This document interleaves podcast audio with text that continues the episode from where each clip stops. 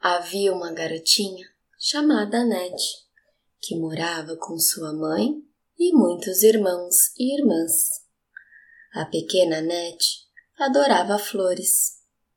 Ela amava os desenhos das flores, as formas das flores, o aroma das flores, mas acima de tudo, ela adorava as maravilhosas cores das flores: vermelho, rosa, roxo, amarelo, laranja, azul, tantas cores maravilhosas.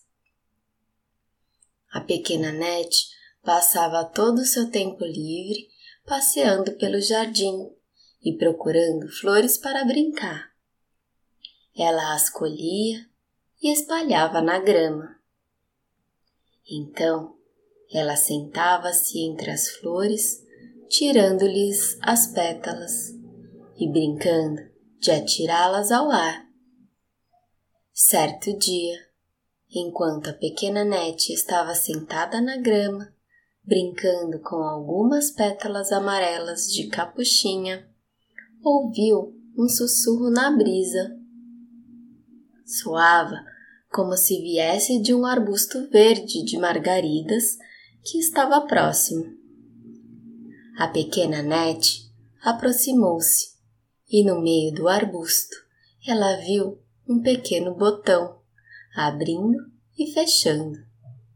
Parecia estar falando com ela.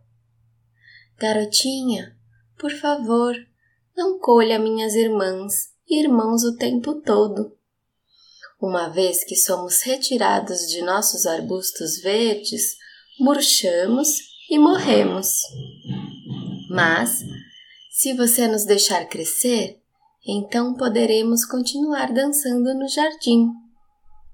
Não há nada que uma flor goste mais de fazer do que dançar.